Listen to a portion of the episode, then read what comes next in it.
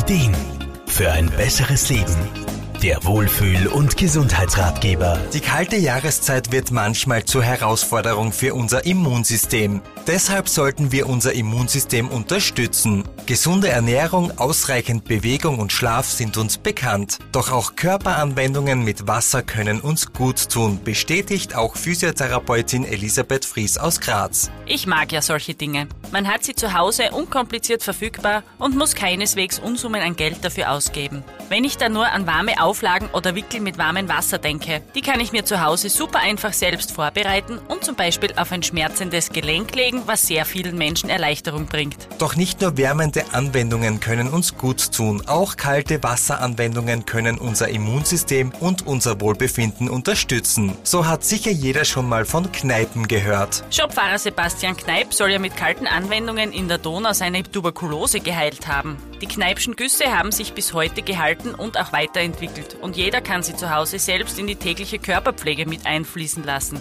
Möglichst herzfern, also am besten beim rechten kleinen Zeh mit kaltem Wasser beginnen und langsam weiterarbeiten. Der Vorteil solcher Maßnahmen ist auch, dass man kaum Ausrüstung braucht. Das Badezimmer allein reicht aus und wird so zum kostengünstigen Wellness-Tempel. Aber auch unterwegs kann man die Wirkung nutzen.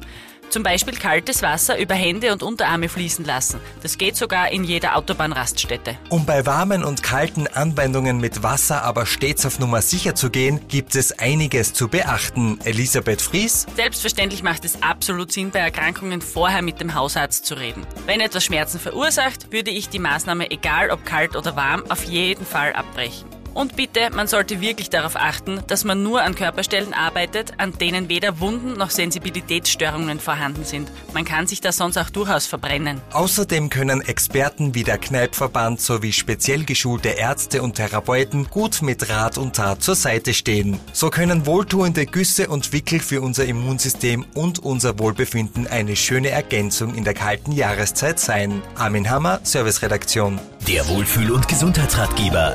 Jede Woche neu.